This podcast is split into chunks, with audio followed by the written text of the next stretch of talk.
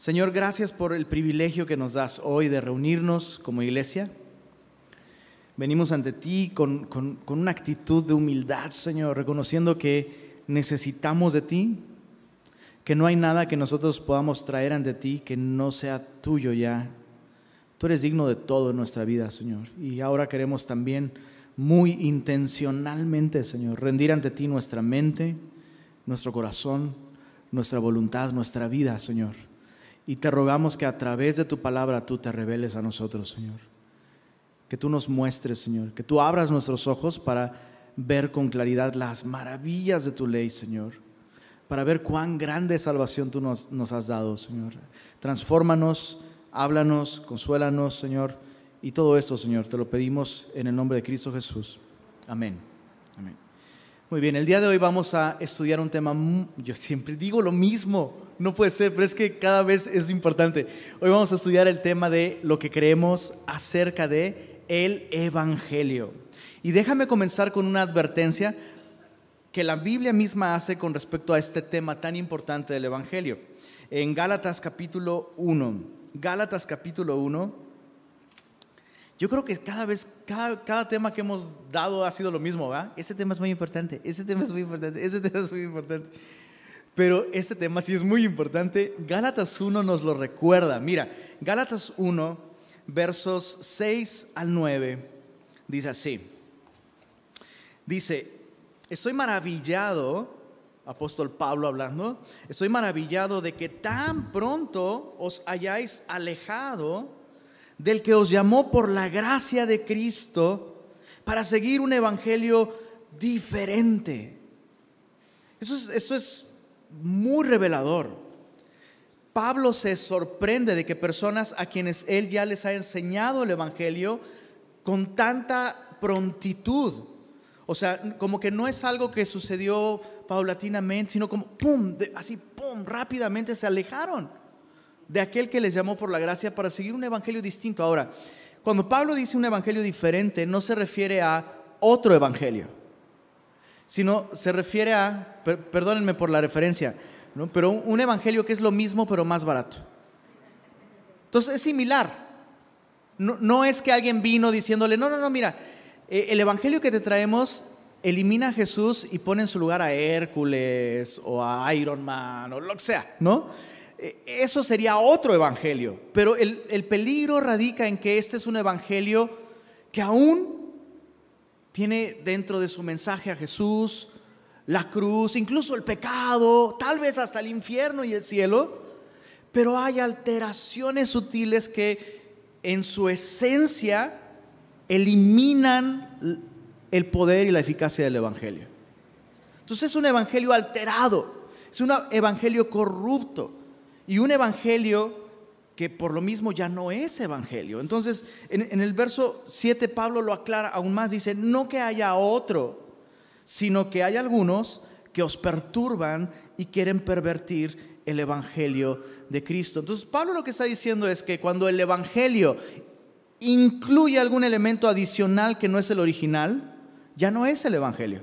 Aunque se le parece, si le metes algo más o si quitas una cosa, ya no es, aunque se parece. Verso 8. Y mira, aquí está la sobria advertencia para todos nosotros. Mas si aún nosotros o un ángel del cielo os anunciare otro evangelio diferente del que os hemos anunciado, sea anatema. ¿Sabes qué es tan asombrosa de, asombroso de esta advertencia, que Pablo mismo se incluye ¿no? En, bajo esta maldición.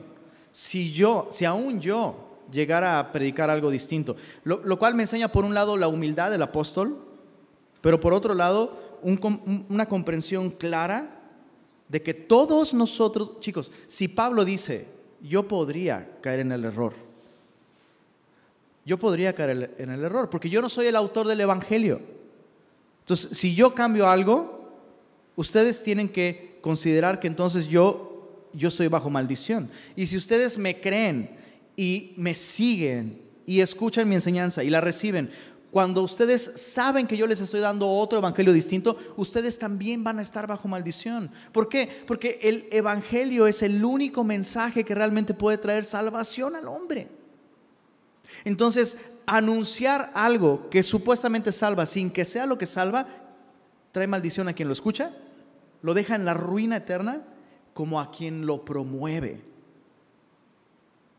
Y mira en el verso 9, como antes hemos dicho, también ahora lo repito. Entonces, esta es una exhortación constante de parte de Pablo para los Gálatas. Pablo ya se los ha dicho antes. Esto mismo, Pablo ya lo ha dicho antes. Eh, hace algunos días tuvimos una junta con los maestros del Club Semilla y les decía, no sé, eh, piensa en una persona que, eh, que tiene que por alguna razón necesita que lo amarres de noche, no, no sé, un sonámbulo o algo así. Que, por cierto, es una condición real, el sonambulismo es una condición real, ¿no? Es un trastorno del sueño. Entonces, este, y, imagina que esta persona te dice, eh, enciérrame bajo llave en las noches y no me abras. Te diga lo que te diga, no me abras. ¿no? Es como una cláusula de seguridad, ¿no? En las noches no me... pero si yo te grito y te lloro, tú no me abras. Y, entonces yo le decía también a mi esposa, imagina que, hago, que te pido eso y, a ver, ábreme y me abres, ¿no? no, me pones en riesgo y te pones en riesgo tú. Entonces Pablo está haciendo esto, Pablo está diciendo, si yo llego a cambiar el mensaje, no me abras. Y ya se los he dicho antes y se los digo ahora, se los repito, si alguno predica diferente evangelio del que hemos recibido, sea maldito. Creo que el punto es muy claro, ¿verdad?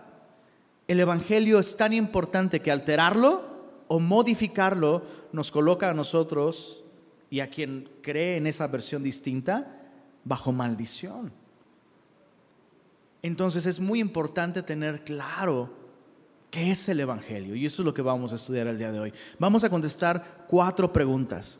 Número uno, ¿qué es el Evangelio? Número dos, ¿cuál es el contenido del Evangelio? Número tres, ¿cómo sé que el Evangelio es verdad? Y número cuatro, ¿cómo debo responder al Evangelio? Voy a ir recordándote las preguntas mientras las vamos contestando, por si no anotaste todo. Y si no tomas notas, yo te animo, por favor, toma notas. Toma notas, estudia en casa, verifica que lo que estamos enseñando aquí cada domingo y cada miércoles sigue de acuerdo a la Biblia, por favor. Eh, primera pregunta, ¿qué es el Evangelio? Hay dos respuestas a esta pregunta. La primera es una traducción de la palabra y la segunda es una definición bíblica. La traducción de la palabra Evangelio nos enseña muchísimo. Eh, eh, evangelio en su idioma original es una palabra compuesta. Evangelión, euangelión, son dos palabras. Bien o bueno, eu y angelión, que significa mensaje o noticia.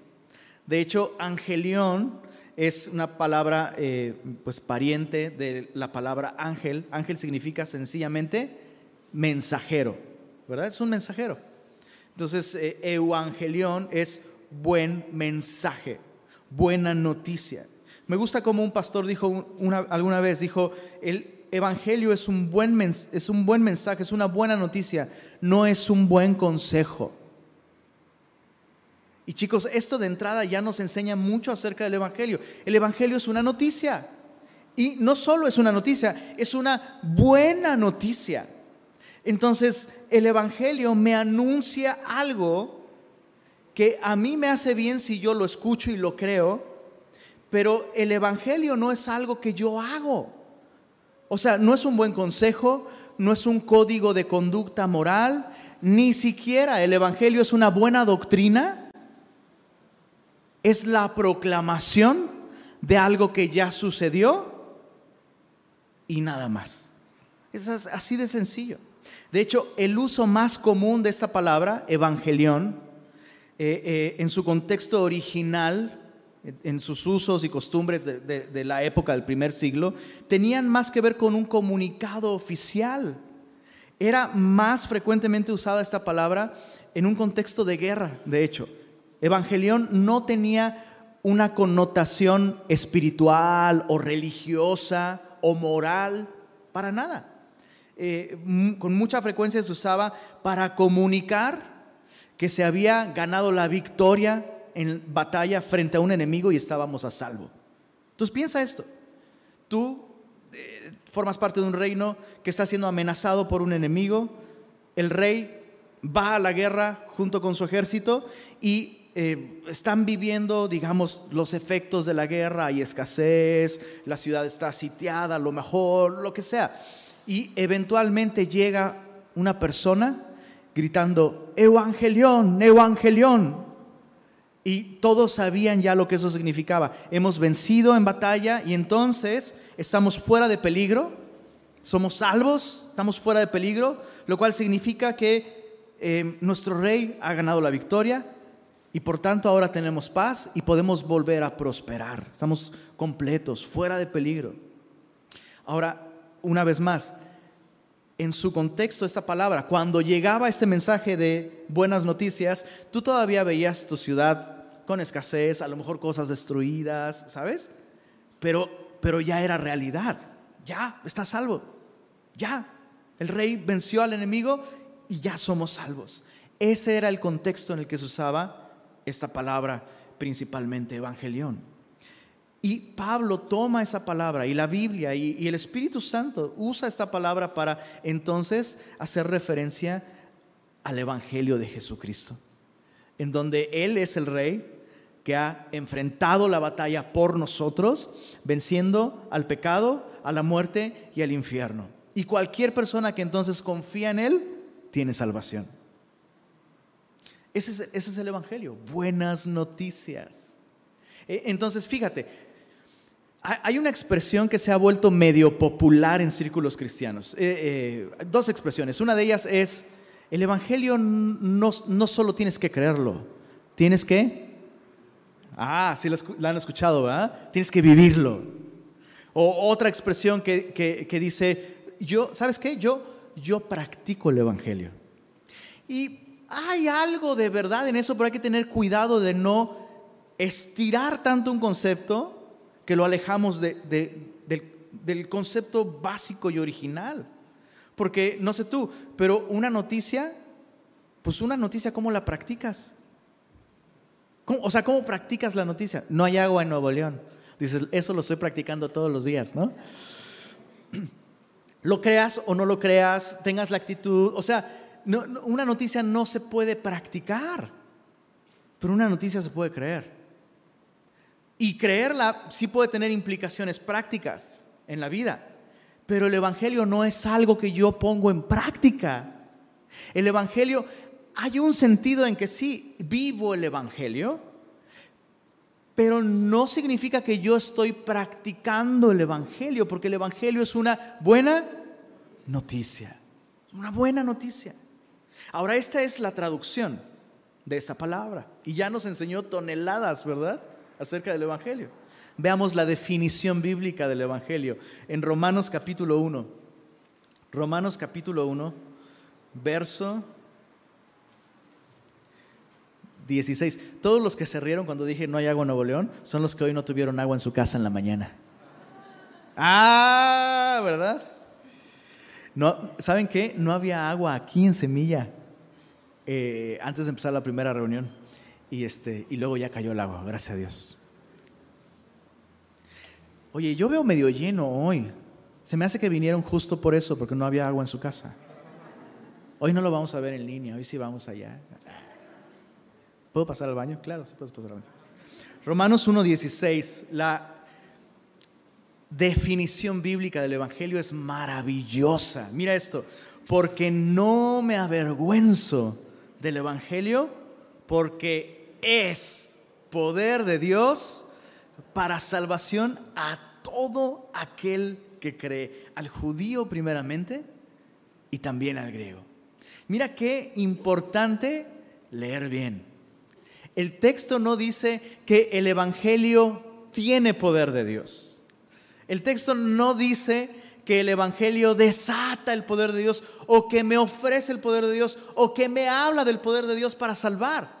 El texto dice que el Evangelio es poder de Dios para salvación a todo aquel que cree. Qué importante es esto. Esta definición nos ayuda a ti y a mí a recordar que el poder de Dios para salvar a las personas radica en este mensaje del Evangelio. Nunca, nunca en el mensajero, en los métodos, en las técnicas. Nunca. ¿Que el mensajero se prepare es importante? Claro. ¿Que si hay técnicas nuevas para comunicar este mensaje las debemos aprovechar? Absolutamente. Pero nada de estas cosas le da al Evangelio el poder para salvar, porque el Evangelio es, ni siquiera tiene, es poder de Dios para salvación a todo aquel que cree. Entonces, no depende de la personalidad de la persona, de crear un ambiente emocionalmente vulnerable, de usar tecnología para impactar a las personas y transmitir relevantemente. No, no, no, no, no, señoras y señores, el Evangelio es poder de Dios para salvación. Nunca el mensajero le atribuye poder. En, el mejor de los casos, el mensajero estorba la mayoría de las veces malas pronunciaciones, nerviosismo y otras muchas maneras de estorbar el mensaje. Eh, pero, pero es como cuando, como cuando tus hijos te ayudan ¿no? Eh, a hacer cosas en casa. Dices, híjole, ay, mijito, ya sé de dónde nació el dicho, el, mucho ayuda al que no estorba, ¿no? Le pides a tu hijo que te ayude y te hace más desastre, pero él está intentando ayudar y al final terminas, terminas haciéndolo tú. ¿No? Es lo mismo con el Evangelio. Chicos, ya que el Evangelio es poder de Dios para salvación, nuestra confianza tiene que estar en el mensaje, en las verdades que contiene. Yo, yo, yo sueño con el día en el que si Dios me llama a su presencia, o si Dios me llama a plantar otra iglesia, que no lo creo, pero si Dios lo hiciera, sueño con que eso suceda y que Semilla Monterrey siga como sin nada. Business as usual. Porque no depende de, mí. Chicos, yo, yo no, yo, ¿cómo te lo explico? O sea, el mensajero no le da vida al mensaje, es al revés. Es el mensaje, es el Evangelio el que tiene el poder para salvar. Ahora, ¿cuál es el contenido? Ya, definimos el Evangelio con la traducción de la palabra y con la definición bíblica. Romanos 1.16 es poder de Dios. ¿Cuál es el contenido del Evangelio? Porque entonces, si este mensaje es poder de Dios y queremos preservarlo puro, ¿en qué consiste? ¿Qué verdades, qué articulaciones, qué conceptos conforman el mensaje del Evangelio? Vamos a contestar esto con tres respuestas. La primera, en Romanos capítulo 1, versos 1 al 3, en la reunión pasada me hice más o menos el mismo tiempo con el primer punto y yo dije, voy súper bien. Y aquí fue donde todo, todo se arruinó. Espero ser breve y, conciso. Ya los distraje, ahora ya más están pensando en la hora. Romanos 1, verso 1. Pablo, siervo de Jesucristo, llamado a ser apóstol, apartado para el Evangelio. ¿De quién, perdón? ¿Te das cuenta? El Evangelio no le pertenece a una institución, a una organización religiosa, a un grupo de académicos. el mensaje del Evangelio le pertenece a Dios. Dios es el autor del Evangelio. Y el Evangelio es propiedad intelectual.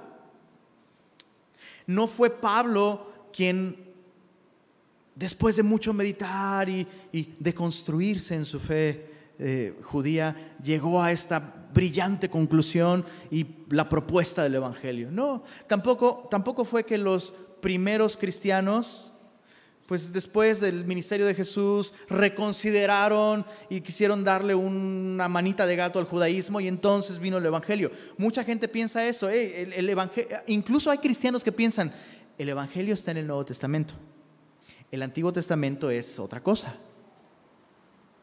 Y es un error. Porque si el autor del Evangelio es Dios, todo lo que Dios nos ha revelado en su palabra tiene que ver con el Evangelio. Y es justo lo que dice Pablo. Verso 2, apartado para el Evangelio de Dios que Él había prometido antes por sus profetas en las santas escrituras. Entonces Pablo está diciendo, este mensaje no es de autoría mía, ni es más, ni la iglesia es autora del Evangelio. Dios es el autor del Evangelio, lo prometió desde antes. Desde Génesis vemos las primeras promesas del Evangelio. Desde Génesis capítulo 3, Dios promete enviar a la simiente, la simiente de la mujer. La primera promesa del Evangelio. Ahora dice el verso 3, Romanos 1.3, acerca de este Evangelio, dice que es acerca de su Hijo, nuestro Señor Jesucristo, que era del linaje de David según la carne. ¿Cuál es el contenido del Evangelio según el verso 3 de Romanos 1? El contenido del Evangelio es una persona. Sí, hay un contenido doctrinal, hay un contenido teológico y lo vamos a considerar en un momento. Pero piensa esto, por favor, semilloso. La esencia del Evangelio es Jesucristo. Él es la encarnación. Él es la encarnación de cada promesa que Dios hizo para salvarnos. Si el Evangelio no trata de Jesús, no es Evangelio. Ahora, esto, nos da una perspectiva que tú y yo necesitamos. Porque entonces el Evangelio no se trata de nosotros y lo que nosotros hemos hecho o podemos hacer o debiéramos hacer. El Evangelio no trata de nosotros. El Evangelio no me apunta a mí diciéndome ahora tú tienes que hacer, tú tienes que hacer esto. No, el Evangelio apunta a la persona. Chicos, La doctrina no sangra, la teología no sangra, las ideas no agonizan. Dios hecho carne, Jesús entregó su vida por ti y por mí. Jesús derramó voluntariamente, derramó su sangre para borrar nuestros pecados y darnos una vida nueva. Eso lo hizo una persona, no lo hizo una corriente doctrinal, una idea, una teología, lo hizo una persona, la persona de Jesús. Por eso Pablo, escribiéndole a Timoteo, siendo pastor, Timoteo siendo pastor, Pablo le da este consejo a Timoteo, acuérdate de Jesucristo. Acuérdate de Jesucristo. Es posible dominar las ideas, los conceptos, las articulaciones de fe, explicarlas, manipularlas, profundizar en ellas, tal como se disecciona un cadáver y se estudia en su plenitud. Tú no estás estudiando una teología muerta, estás estudiando a una persona. La persona es Jesús. El centro del Evangelio, el contenido del Evangelio es la persona de Jesucristo. Pablo está diciéndolo muy claramente aquí. Chicos, ¿sí está claro? Es acerca de Jesús acerca de, esta persona que es Dios hecho hombre. Este es el contenido personal del Evangelio. ¿Cuál es el contenido doctrinal? Porque sí, el Evangelio tiene artículos, ¿no? tiene, conceptos muy definidos. Primera de Corintios capítulo 15 nos da el contenido doctrinal del Evangelio. Primera de Corintios, capítulo 15. Estamos contestando la pregunta cuál es el contenido del Evangelio. Número uno, es una persona, es Jesús. Lo vimos en Romanos 1. Número dos, es la obra de Jesús. El contenido doctrinal del Evangelio apunta no solo a la persona, sino a lo que la persona hizo. Primera de Corintios 15 dice, además os declaro hermanos, ¿qué os declaro? Dice, el Evangelio que os he predicado. ¿Qué es lo que Pablo está haciendo? Pablo le está escribiendo a estas personas que ya han oído el Evangelio, pero Pablo, Pablo está aclarando, delimitando, delineando O sea, Pablo está diciendo, les quiero dejar claro qué es el Evangelio. Dice, el cual también ya recibisteis, en el cual también perseveráis, por el cual asimismo, si retenéis la palabra que os he predicado, sois salvos, si no creísteis en vano, porque primeramente os he enseñado lo que asimismo recibí. Y Pablo está a punto de declarar el Evangelio. Pero, pero mira el verso 3, dice, porque primeramente os he enseñado lo que asimismo recibí, y está hablando del Evangelio. Cuando Pablo dice que primeramente ha enseñado el Evangelio, Pablo no está diciendo, ah, bueno, el Evangelio es como la manera de introducirte a la vida cristiana. Y es, es, como lechita. Qué, qué triste cuando escucho cristianos decir que el Evangelio es lechita. Es lechita. Y este, pero ya que sabes el Evangelio, ya estás listo para otras cosas. Ya te voy a enseñar escatología, eh, em, soterología, em, te voy a enseñar em, neumatología, cardiología incluso si quieres, ¿no? Pero el Evangelio, pues ya, esa es la introducción. Después ya vienen esas otras cosas. Es, es, un error pensar así. Cuando Pablo dice, primeramente os he enseñado lo que así mismo recibí, lo que está diciendo es que en todo lo que Pablo enseña, lo primordial, lo de primera importancia, es el Evangelio. Cuando Pablo enseña escatología y el fin de los tiempos, lo hace con el propósito de exponer el Evangelio. Cuando Pablo habla acerca de dones espirituales o la vida de la iglesia o el gobierno de la iglesia o, cualquier otra cosa, el tema de todo lo que Pablo enseña, así como el tema de las escrituras, es el Evangelio. Sí, hay libros, hay temas que eh, eh, no nos muestran tal vez el Evangelio de un modo tan tangible, pero el Evangelio es lo que le da sentido a todo el mensaje de las Escrituras. Por eso es tan importante estudiar todo el consejo de Dios, para tener una comprensión equilibrada, completa del Evangelio. No puedes hacer esto si solo estudias el Nuevo Testamento. Interesantemente, necesitamos toda la Biblia. Y otra vez, eh, comercial, miércoles a través de la Biblia cáele, o, o venos en línea, o mejor cáele, o venos en línea, pero mejor cáele. Necesitamos la Biblia completa, ¿verdad? Entonces Pablo está diciendo, hey, ustedes son testigos de que primordialmente, cada vez que enseñaba algo, de alguna manera veíamos alguna implicación que apunta al Evangelio. ¿Cuál es el Evangelio? Verso 3. Ahí les va, chicos, listos. ¿Quieren saber en qué consiste el Evangelio? Aquí está que Cristo murió por nuestros pecados conforme a las escrituras. Número dos, fue sepultado y resucitó al tercer día conforme a las escrituras. Este es el mensaje del Evangelio. ¿Te das cuenta? Hay, hay muchísimos aspectos doctrinales aquí que, que nos pueden dar para toda una vida de estudio. Cristo murió por nuestros pecados conforme a las escrituras. Ya estudiamos a la persona de Cristo en esta serie lo que creemos. Ya estudiamos acerca de la salvación. Gran parte de este estudio fue acerca del pecado, ¿no? Eh, ya vimos qué creemos acerca de la Biblia. Aquí dice conforme a las escrituras, Cristo murió por nuestros pecados. O sea, es, es una declaración sencilla, pero sí, hay tanta profundidad como quieras. ¿no? Pero el mensaje del Evangelio, el contenido es este. Cristo. Cristo murió por nuestros pecados conforme a las escrituras. Cristo resucitó al tercer día conforme a las escrituras. ¿Te das cuenta dónde estamos nosotros aquí?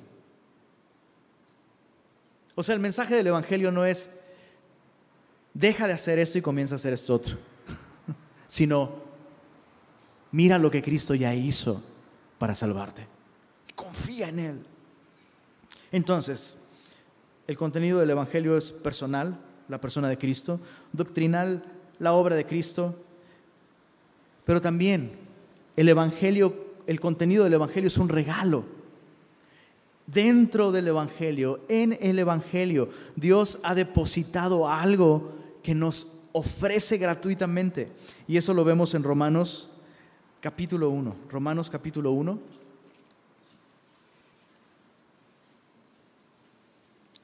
Verso 17. Romanos 1, 17 dice así, porque en el Evangelio la justicia de Dios se revela por fe y para fe, como está escrito, mas el justo por la fe vivirá. Es maravilloso cuando al escuchar el Evangelio, Dios abre nuestros ojos para poder ver esto. ¿Qué, es, lo que, ¿Qué, es, lo que, revela el Evangelio? La justicia de Dios. La justicia de Dios. Pero sorprendentemente, no la revela en el Evangelio, no la revela para condenar, sino para salvar. Por eso es que Pablo dice, en el Evangelio esta justicia de Dios se revela por fe y para fe.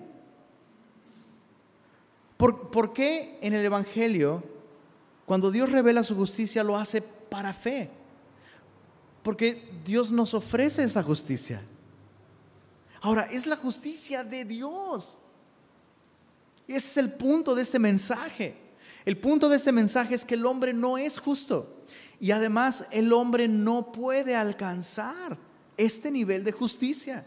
Los chavos tienen una frase el día de hoy, nivel Dios, ¿no? Entonces, toca la guitarra nivel Dios, ¿no? Mi mamá hace empalmes nivel Dios, ¿no? Cosas por el estilo.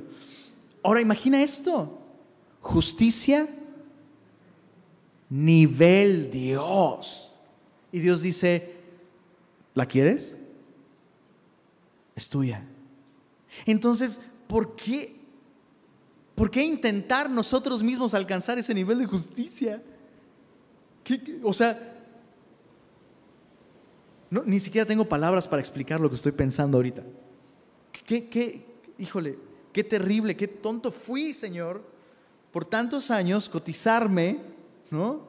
E insistir en salvarme por mis propios méritos. O sea, ¿cuánta arrogancia puede tener una persona para decir, no, yo sí puedo alcanzar el nivel de justicia que Dios demanda para estar con Él por siempre? ¿En serio? A ver, camina sobre el agua, resucita muertos. O sea, por donde lo quieras ver. Imposible. Pero en el Evangelio Dios te muestra lo que puede ser tuyo. Dios te muestra lo que no tienes. No tienes esa justicia. Pero Dios te muestra que esa justicia perfecta de Jesús puede ser tuya.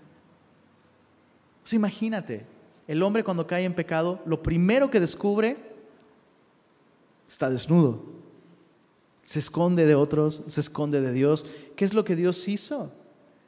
Dios sacrifica un animal, lo viste con, pieles a, a Adán y a Eva. Primera imagen del Evangelio, ¿eh? el primer derramamiento de sangre en la historia provino de mano de Dios y el hombre fue testigo de ¿Te imaginas al hombre ver de mano de Dios un acto violento, sangre derramada y luego la sangre de esos, la, piel de esos animales? Ven, te voy a vestir. Lo, lo, grotesco por un lado de esto. Ya no vas a ver la ropa igual después de eso. ¿eh? Imagínate, o sea, me está vistiendo la vida de, un ser inocente. Pero en el Evangelio, Dios nos viste no con la vida de un ser inocente, sino con la vida de el único ser humano justo delante de Dios. De modo que por, ojo, insisto, insisto por favor, date un pellizco si te estás durmiendo. Por lo que Cristo hizo, Dios me ve perfecto. No por lo que yo hago. Esa es la esencia del Evangelio. Él me viste de su justicia. Ese es el contenido del Evangelio. La persona de Cristo, doctrinal, la obra de Cristo, todo lo que Él hizo, muriendo, resucitando. Y número tres, el regalo. Eh, el Evangelio contiene esta justicia de Dios que Él me regala. Ahora, punto número tres, ¿cómo sé que el Evangelio es verdad? O sea, Lenin, suena maravilloso todo eso, pero suena tan maravilloso como cualquier campaña de político rumbo a la presidencia. Siempre suenan geniales, pero ¿cómo sé que es verdad? Hay dos argumentos que validan el Evangelio Nos vamos a detener un poquito en estas. Bueno, no tanto. Sé que el Evangelio es verdad por la escritura, número uno, y por la historia, número dos. ¿Cómo sé que es verdad? Por la escritura y por la historia. Regresemos otra vez a Romanos capítulo 1, por favor. Veamos el punto número uno, la escritura. Lo viste ahí en el verso 2, dice Pablo, apartado para el Evangelio de Dios, Romanos 1.2, que él había prometido antes por sus profetas, ¿en dónde? En las santas escrituras.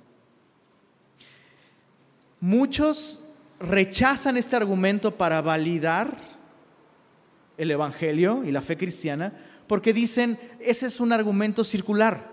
O sea, Dios mismo está diciendo que Él es verdadero, ¿no? O sea, es como si Dios se valida a sí mismo. Entonces circular no es válido, pero no es así. No es así. Eh, no sé si has visto estos aparatos, bueno, seguramente lo has visto en películas, si lo has visto en la vida real, voy a ser tu fan. Pero estos aparatos que se usan para lanzamientos de, de misiles tienen un mecanismo de seguridad para que no se disparen nomás porque sí. Entonces, tienes dos estaciones y de un lado tienes a una persona, del otro lado tienes a otra. Una persona pone su contraseña, la otra persona pone su contraseña y luego los dos, cada uno mete una llave y al mismo tiempo, eh, o sea, tiene que estar sincronizado. Y nos... Y adiós, mundo cruel, ¿no? Es, un, es un mecanismo similar. O sea, decir que las escrituras no son válidas para certificar lo genuino del Evangelio es absurdo, porque ¿cómo Jesús podría controlar lo que la escritura profetizaba que él iba a hacer? Chicos, ¿sí, están conmigo en esto? O sea, es más, muchos dicen, yo no puedo creer que Jesús, o sea, que todo eso del Evangelio y que Jesús es Dios hecho carne, porque pues si él ya sabía lo que la Biblia decía que él iba a hacer, pues ya nada más lo hizo. Uy, sí, re fácil, ¿verdad? Y hasta resucitar. ¿Sabes? Estaba viendo un video, de hecho, de un, pastor cristiano que está, en un viaje en Tierra Santa, está en Jerusalén, y se acerca a un rabí. Y todo iba muy bien hasta que el pastor como que intentó evangelizar al rabino. Y, por cierto, paréntesis, ¿tienes carga por, por Israel? Lo mejor que puedes hacer por Israel son dos cosas. Número uno, la Biblia nos dice, oren por la paz de Jerusalén. Y número dos, no le prediques a judíos, predícale a gentiles. Es lo mejor que puedes hacer por Israel. Porque la Biblia dice que cuando entre la plenitud de los gentiles, entonces todo Israel será salvo. Hay un número, o sea, Dios tiene un número así, un, cupo de gentiles hasta aquí, ¿no? Y ya cuando acabe la era de los gentiles, vuelvo a tratar con mi pueblo Israel y van a volver a mí. Entonces, o sea, tal vez ese gentil está aquí el día de hoy. Si, si estás aquí y no has creído y no eres judío, te rogamos, por favor, a lo mejor eres tú y ya nos vamos todos a casa. Sería maravilloso. Y tú cuando andes allá afuera quejándote de la situación y la economía y el clima, acuérdate, predícale un gentil más, tal vez este es el último. Predícale un gentil más, tal vez este es el último. Bueno, pero volviendo, este hombre le está, está hablando con el, con el rabino y le está hablando que de Isaías 53 y Salmo 22 y linaje de David, ya sabes todo eso. Y, este, y entonces el, el rabí le dice, ok, va, es que, es que ustedes, dice, ustedes eh, es muy simple cómo, cómo le han creído a, este, a ese maestro Jesús.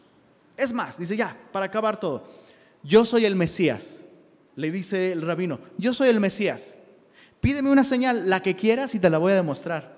Yo cuando vi eso, yo dije, uh, saqué las palomitas y eso se va a poner bueno.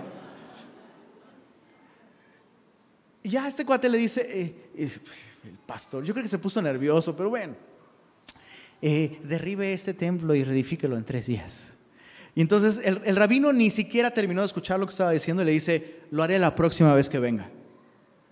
Entonces el rabino dice, es que es absurdo, porque todo lo que para nosotros como judíos iba a ser el Mesías, todo lo que el Mesías prometía que iba a hacer en su venida, Jesús vino y dijo, lo voy a hacer la siguiente vez.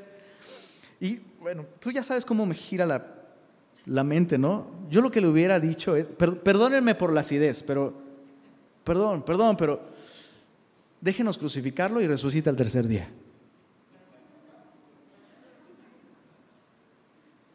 Ah, no, pero perdón, no se puede, señor rabino, porque las profecías hablaban de un contexto específico que evidentemente apunta al tiempo de Roma. Y a usted tendría que haberlo traicionado a alguien por 30 monedas de plata.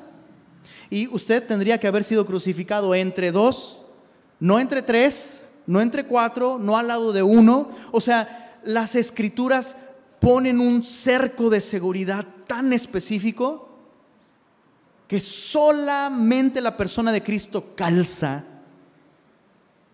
en esas profecías. El día de hoy, cualquier persona que quisiera decir yo soy el Mesías, aun si muriera y resucitara, ya no se puede, porque Jesús vino en el cumplimiento del tiempo. O sea, todo lo que la, la Biblia enseña acerca de Jesús ya e, era, tenía que ser tan preciso que solo se podía cumplir hace dos mil años en la persona de Cristo. Y se cumplió. Entonces, ¿te das cuenta cómo la escritura no es un argumento circular? No lo es. Dios anunció, lo voy a hacer así, para que sepas que soy yo. Y Dios lo hace y dice, ¿y cómo sé que eres tú? Ahí está. Bueno, ese es el primer argumento. La escritura.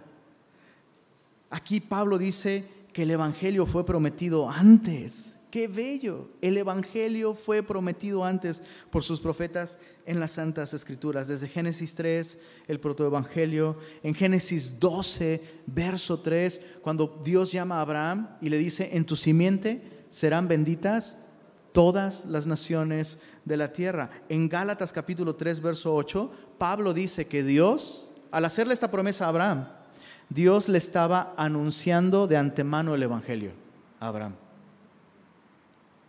palabras textuales.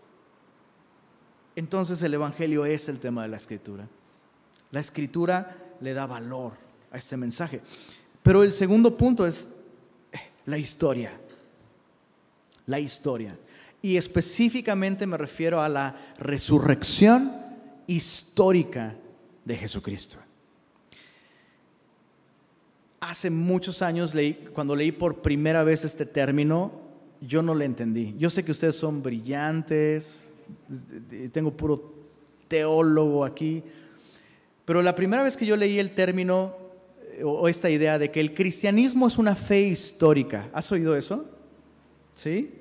Algunos tal vez no. Bueno, yo cuando lo oí la primera vez, yo dije, no, porque, o sea, no, entendía a lo que se refería. O sea, o sea, a mí me sonaba como a, o sea, mi noviazgo con fulanita de tal en la primaria, ese es histórico ya. ¿No? O sea, como que en mi mente era como, histórico significa que ya quedó en el pasado, pero no, histórico significa que sucedió, que no, es un, no está en la imaginación, sino que hay pruebas contundentes, físicas, visibles, tangibles, no es una idea, no es un deseo, sucedió. Cuando decimos que tenemos una fe histórica, Estamos diciendo que Dios irrumpió en nuestra realidad. Dios entró, atravesó la fibra de nuestra realidad para entrar en nuestro tiempo. O sea, hubo un momento en la historia con, con segundo, minuto, segundo, en el que el pie de Dios estaba pisando un lugar específico que tú podrías ir hoy y ver y decir, justo aquí, justo aquí sus pies pasaron histórico. Y, déjame decirte algo más. La fe cristiana es la fe más histórica de todas las nociones de fe que, existan en el mundo. La más histórica de todas es la fe cristiana. ¿Qué tan histórica? Bueno, solo dime la fecha del día de hoy. Ni yo me la sé. 17 de abril del año 2022, pero dímelo bien, brother. 2022 después de Cristo. Más histórico que eso. tan histórico que seguimos contando. Fue hace, dos, fue, hace, dos años, fue hace cinco años, fue hace 30, fue hace 100, fue hace 2000, 2020, 2021, 2022. La historia está dividida en dos. Háganle como quieran. Llámenle 2022 de nuestra era. Hable bien. Después de Cristo. Después de Cristo. Y la resurrección, chécate, no solo, no solo la fe cristiana es la fe más histórica de todas. La resurrección de Cristo es el evento histórico más confiable de nuestra historia. No, no, no, no vamos a estudiar el tema de la resurrección como tal el día de hoy. Solo déjame hacerte una recomendación. Hay dos libros maravillosos de eh, el periodista eh, galardonado Lee Strobel. Lee, como Bruce Lee, este, lee Strobel. Y yo te recomiendo, lee, lee Strobel, lee. Tiene dos libros, eh, bueno, muchos, pero uno de ellos, El caso de Cristo, y el otro, El caso de la fe. Los dos no tienen, bueno, cualquiera de sus libros es maravilloso. el caso de Cristo y el caso de la fe. En ellos él pues él como buen periodista lo que hace es ir con fuentes confiables, ir con personas con competencia en ciertos temas.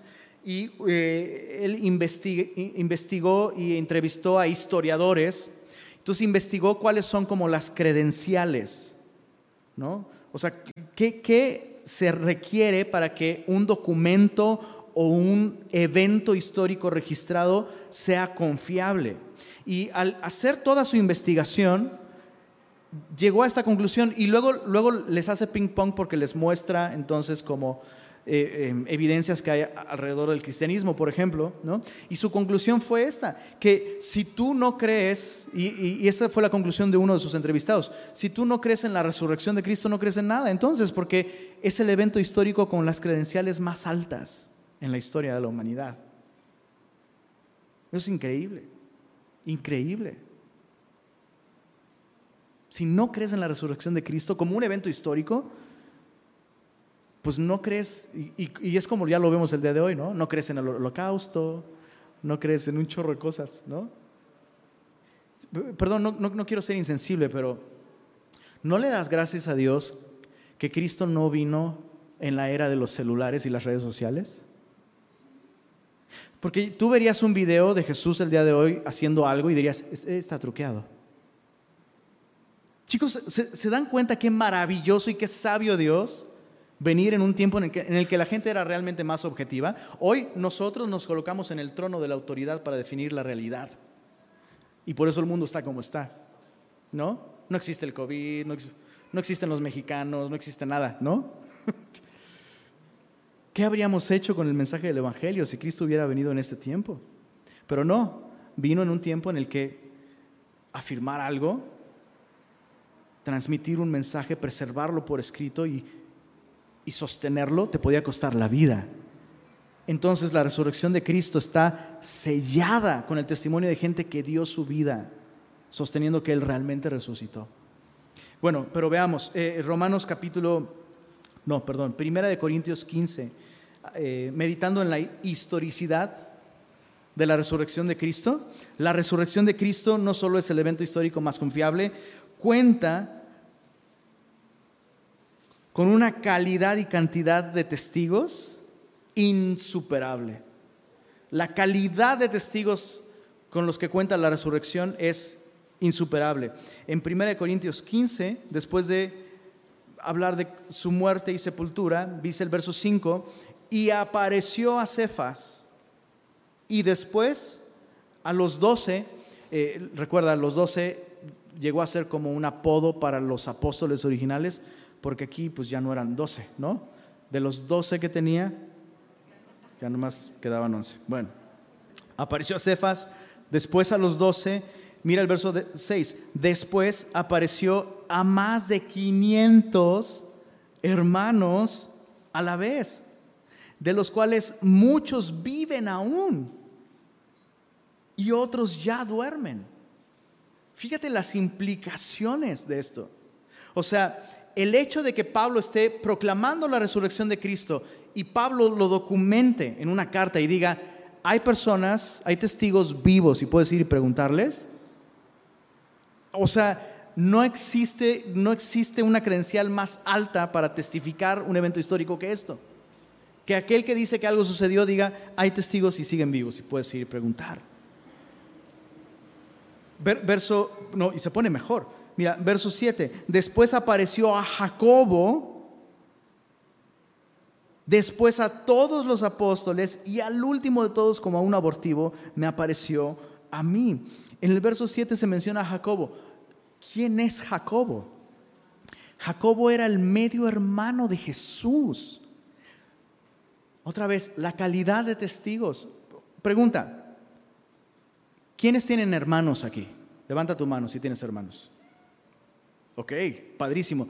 Imagina que tu hermano te dice, yo soy Dios hecho carne.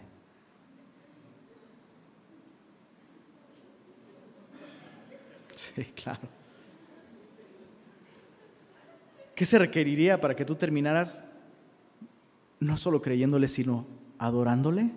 Adorándole, adorándole como a Dios, siendo judío además, monoteísta. Chicos, ¿se dan cuenta de la calidad insuperable de testigos ahora? Otra cosa muy importante, con respecto a la calidad. Ah, pues claro, pues es su hermano.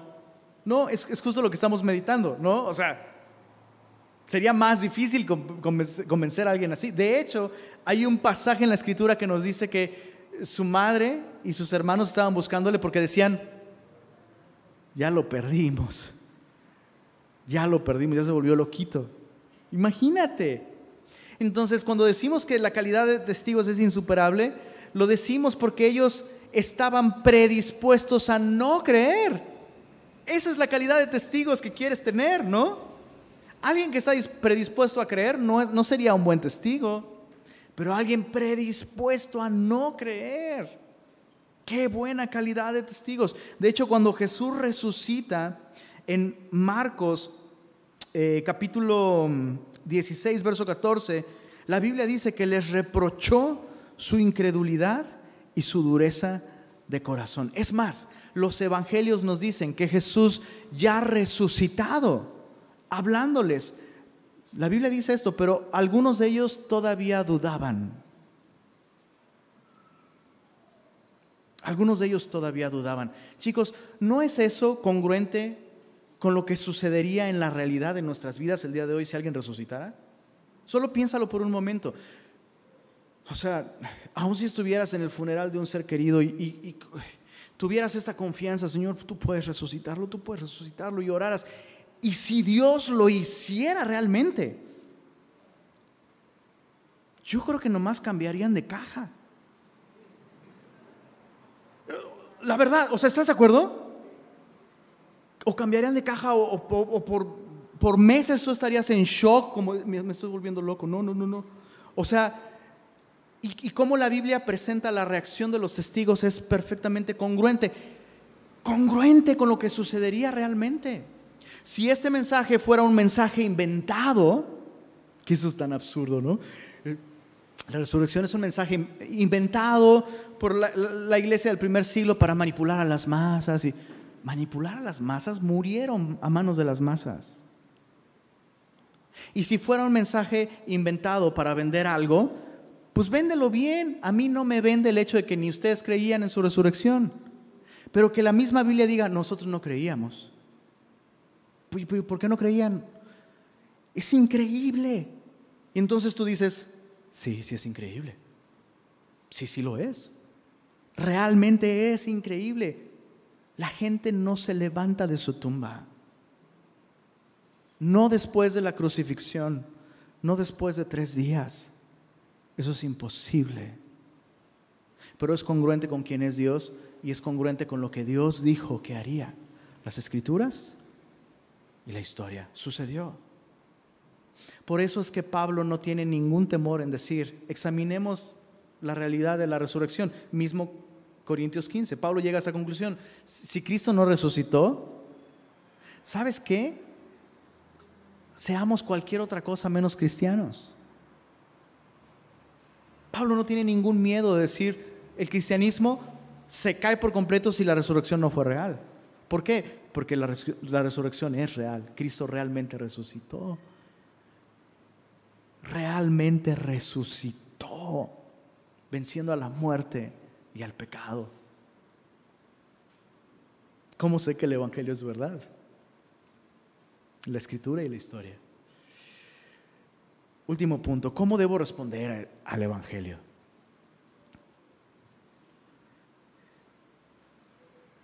Dejé, este punto al final porque creo que era importante dejarlo al final. Decíamos al principio que evangelio era un término que no tenía connotaciones espirituales, ¿verdad? Ni religiosas, pero sí tenía implicaciones reales, tangibles para la vida de las personas que escuchaban. Y lo mismo es este Evangelio.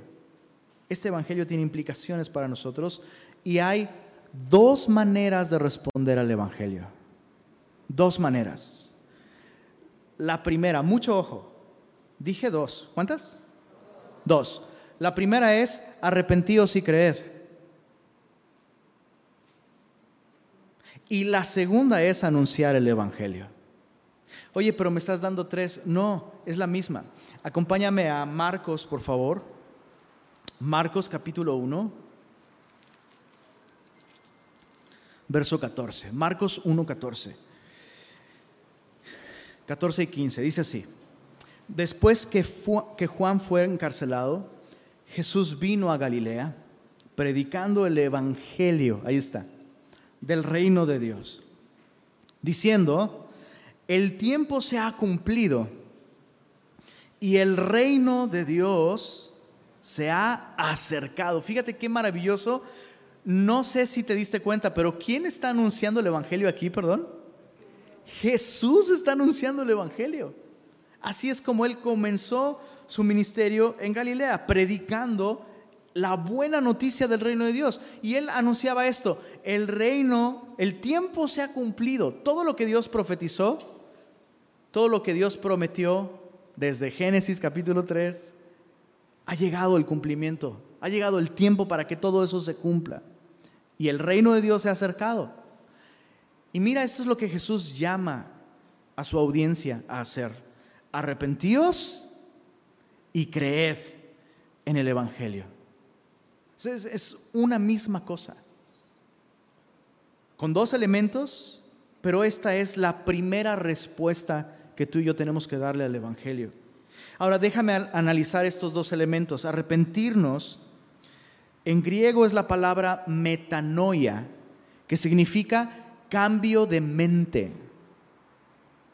Probablemente cuando tú te convertiste al cristianismo, tus amigos dijeron, es de mente lo que estás haciendo. Y tú tendrías que decir, amén. Es un cambio de mente. Pero no, se refiere a de mente de demencial, sino es un cambio de mentalidad. Y, la idea, eso es muy interesante, la idea no es nada más que cambias tu forma de pensar, el contenido, sino que cambia tu mente. O sea, el mecanismo que procesa todas las cosas cambia. Entonces, fíjate, el arrepentimiento no es un estado emocional. Puedes voltear con la persona que está a tu lado y decirle, el arrepentimiento no es un estado emocional. no es un estado emocional. Hay mucha gente que sostiene que el arrepentimiento es este estado que tú alcanzas cuando piensas en tus pecados. Tienes que pensar en tus pecados y sentirte miserable. Y cuando te sientas suficientemente miserable, tal vez ya te arrepentiste. El arrepentimiento es un cambio de mente. Va a producir un impacto emocional, un cambio de mentalidad, por supuesto. Pero fíjate, el arrepentimiento tampoco es un cambio de conducta. El arrepentimiento no es un cambio de conducta, es un cambio de mentalidad. Muchas veces como cristianos, especialmente si tenemos problemas con la religiosidad, ¿cuántos dicen yo? Somos religiosos, chicos. Estamos enfermos de religiosidad y pensamos que cambiar la conducta es volverse cristiano o arrepentirse. No. Porque es posible que una persona cambie su conducta sin cambiar su mentalidad. Es a lo que la Biblia le llama hipocresía. Justamente. Uno puede cambiar su conducta sin cambiar su mentalidad. Es lo que te pasa cuando te pones a dieta. ¿A poco no? Y está la hamburguesa con doble queso, ¿verdad? Tocino, láminas de manzana caramelizadas, cebolla, guacamole y el aderezo ese de chipotle. Hijo, mano. no manches, ya vámonos. Pero tú estás a dieta y dices, no se me antoja. Me voy a comer mi ensalada de pollo, que por cierto es menos sano el pollo el día de hoy que la carne roja, pero eso es otro tema. ¿Cambiaste tu conducta? Sí, por eso te reíste, porque lo has hecho. Has cambiado tu conducta, pero en tu mentalidad es, la hamburguesa es lo máximo. Y muchos cristianos viven así. Han cambiado su conducta en lo externo, pero nunca cambió su mentalidad. Y por eso luchan tanto. No es que el cristiano que ha nacido de nuevo no tenga luchas, pero chicos, es como eh, el pastor Ted Tripp puso este ejemplo. Imagina un, imagina un árbol que siempre da malos frutos, ¿ok? El fruto siempre está podrido, horrible, ¿sabe? o sea, es hasta dañino para la salud. ¿Cuál es la solución para ese árbol? Tendrías que plantar una nueva semilla. Y Jesús lo enseñó así, porque el hombre se conoce por sus frutos. Entonces, no hay árbol bueno que dé fruto malo, ni árbol malo que dé fruto bueno, porque el árbol se conoce por su fruto. Entonces, ¿qué es lo que nosotros hacemos? Ok, ya creo que yo soy pecador, entonces mi problema es el fruto. No, tu problema no es el fruto. Sí, es que estoy haciendo, estoy dando fruto malo. Entonces solo tengo que cambiar mis acciones. Ahora tengo que actuar como cristiano para ser bueno. Y hacer eso es como ese mismo árbol que está podrido, vas al HB, te compras unas manzanas buenísimas y se las engrapas al árbol. Listo. No. Ah, ah. Muchos cristianos viven así, con manzanas engrapadas en su vida, pero siguen siendo malos. ¿Cuántas veces he tenido... Eh, eh, ¿Sabes qué es sorprendente esto? Qué difícil es que nuestra mentalidad cambie en torno a esto. O sea, si yo me he arrepentido, significa que entonces acepto que el problema soy yo y que yo soy pecador. Aún siendo pastor, soy pecador aún teniendo años en el Evangelio, soy pecador y el día de hoy sigo necesitando de la gracia y la salvación de Dios en mi vida y sigo abierto a la posibilidad de que hoy tengo, tengo cosas de que arrepentirme. ¿Cuántos, ¿Cuántas veces he conversado con cristianos que tropiezan cuando, cuando en la consejería se llega a este punto donde se les invita a arrepentirse de algo y se ofenden? Cristianos profesantes, ¿eh? Cristianos profesantes. ¿Estás insinuando que yo soy pecador? Uh, ¿Cómo ayudas a alguien así? No puedes. Esa persona está diciendo, Dios ha mentido con respecto a lo que yo soy. Yo no soy pecador. ¿Cómo te atreves a insinuar? Es más, si alguna vez alguien te ha dicho algo y, o, no sé, este, no sé, un amigo, tu cónyuge te dice, hay que, hay que tener cuidado de nosotros, no vayas a caer en esto. O, te, escuchas el caso de una persona que cae en pecado así terriblemente y es muy doloroso y es muy... Y, y de pronto alguien insinúa que tú te tienes que cuidar de caer en algo similar y tú respondes diciendo, ¿me crees capaz de hacer eso? No puedo creer que tú me creas capaz de hacer algo así. ¿Qué revela esa actitud? Que la mente de esa persona no ha sido transformada. La persona sigue pensando que es inherentemente buena. Te leo. Hubo una encuesta realizada por Legionnaire State of Theology, es un ministerio en Estados Unidos, una encuesta a puros cristianos profesantes. El 55% de cristianos profesantes estuvieron de acuerdo con la siguiente declaración. Escucha esto. Si bien todos pecamos un poco, la mayoría de personas son buenas por naturaleza. No. No. 55% de cristianos profesantes. Lo que están haciendo al estar de acuerdo con esta declaración es no estar de acuerdo con lo que el Evangelio enseña. Su mente no ha cambiado, no ha sido transformada. Pero van a la Biblia, van a la, la leen todos los días tal vez, hasta más que nosotros incluso. Se congregan, hasta sirven, algunos hasta predican. Pero su mente no ha sido transformada.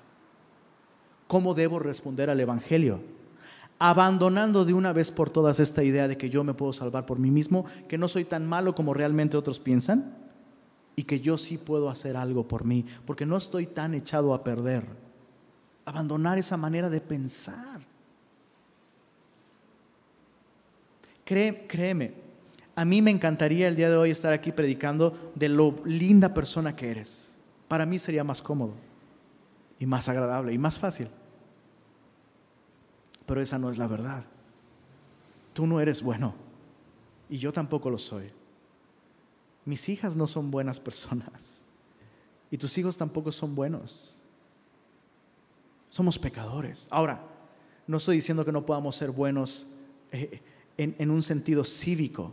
Seamos los mejores en ese sentido, por favor.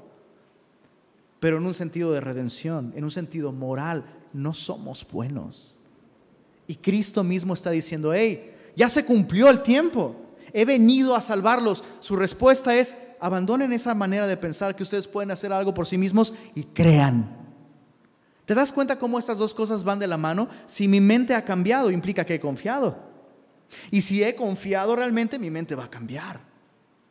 Y confiar va más allá de estar de acuerdo con las verdades del Evangelio.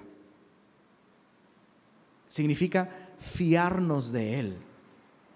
Confiar. O sea, puedo depositar mi vida entera en la veracidad de este mensaje. Eso es confiar.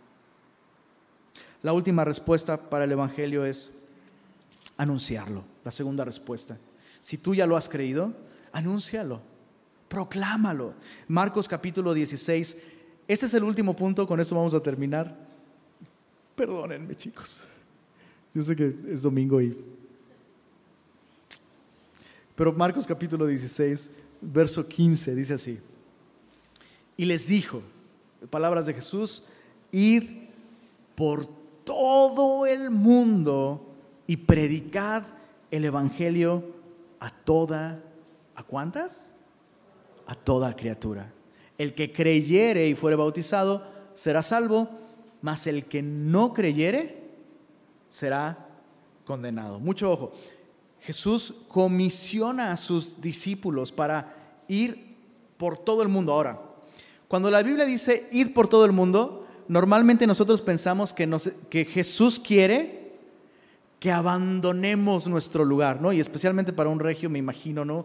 Señor, no, no me quites los cerros, no me quites el chicharrón de la ramos, Señor.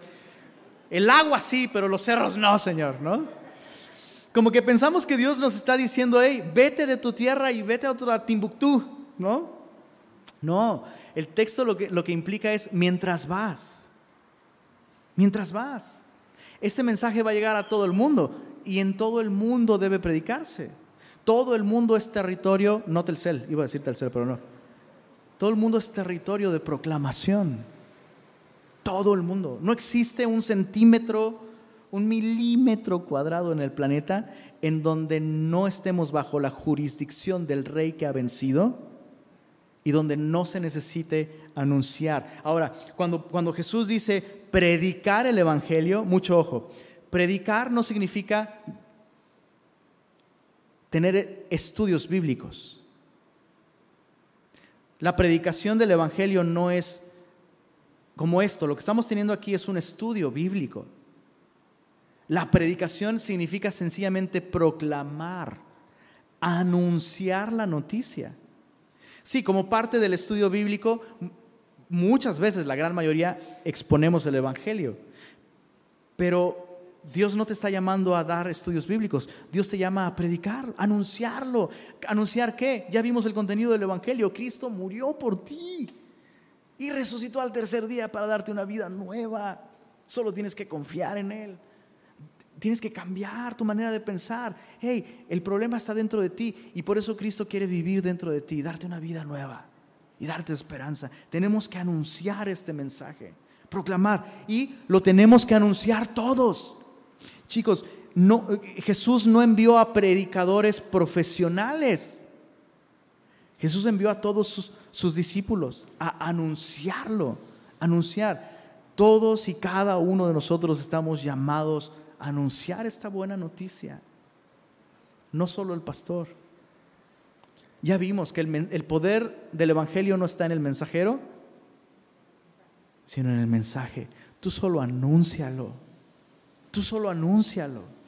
El Evangelio es poder de Dios para salvación. Terminamos leyendo el verso, verso 20, mira, y ellos saliendo predicaron en todas partes. ¿Qué dice ahí?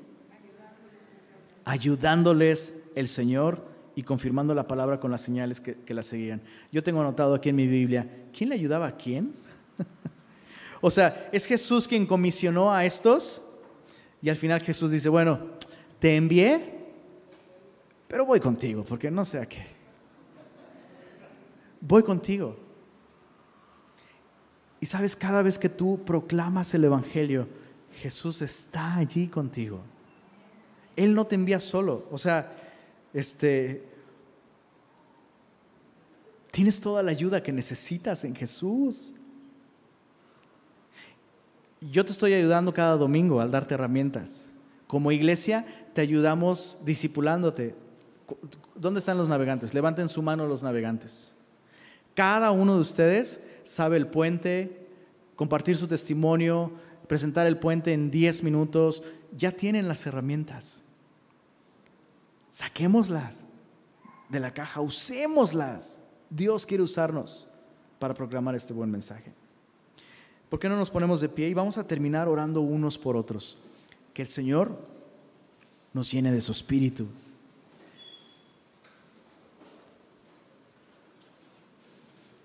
Y yo sé que aquí hay personas que nunca han anunciado el Evangelio porque no porque les falten ganas, sino porque les, sobran nervios. es que me tiembla la voz, las piernas, ¿no? Este, bienvenido al club, bro. Todos, todos pasamos por eso. Pero necesitas poner tu confianza en el Evangelio y amar a las personas que te rodean y anunciarles, simplemente háblales, háblales de Jesús. ¿Por qué no, así con mucho respeto, ponemos la mano en la persona que esté cerca de nosotros? Si estás solito, por favor, acércate con alguien y vamos a orar unos por otros, que el Señor nos use. Señor, gracias por tu palabra. Hemos aprendido mucho, recordado muchas cosas. Nos has hablado hoy, Señor, y estamos así como Pablo, como Pablo estaba, estamos asombrados. Cuán asombrosos son tus pensamientos, Señor. Cuán insondables son tus caminos, Señor. Pero no queremos simplemente quedarnos maravillados con este precioso mensaje, queremos transmitirlo, Señor. Y yo te ruego, por favor, Señor, que esta semana nos uses. Te ruego que derrames tu espíritu en nosotros, Señor y que esta semana, cada día, nos hagas estar atentos a esas oportunidades que tú quieres darnos para hablarles de lo que tú hiciste para salvarles a aquellos que nos rodean. Y danos, danos confianza, danos gozo, danos gracia y permítenos ver a personas venir ante ti, Señor. Y pedimos esto en tu nombre. Amén. Amén.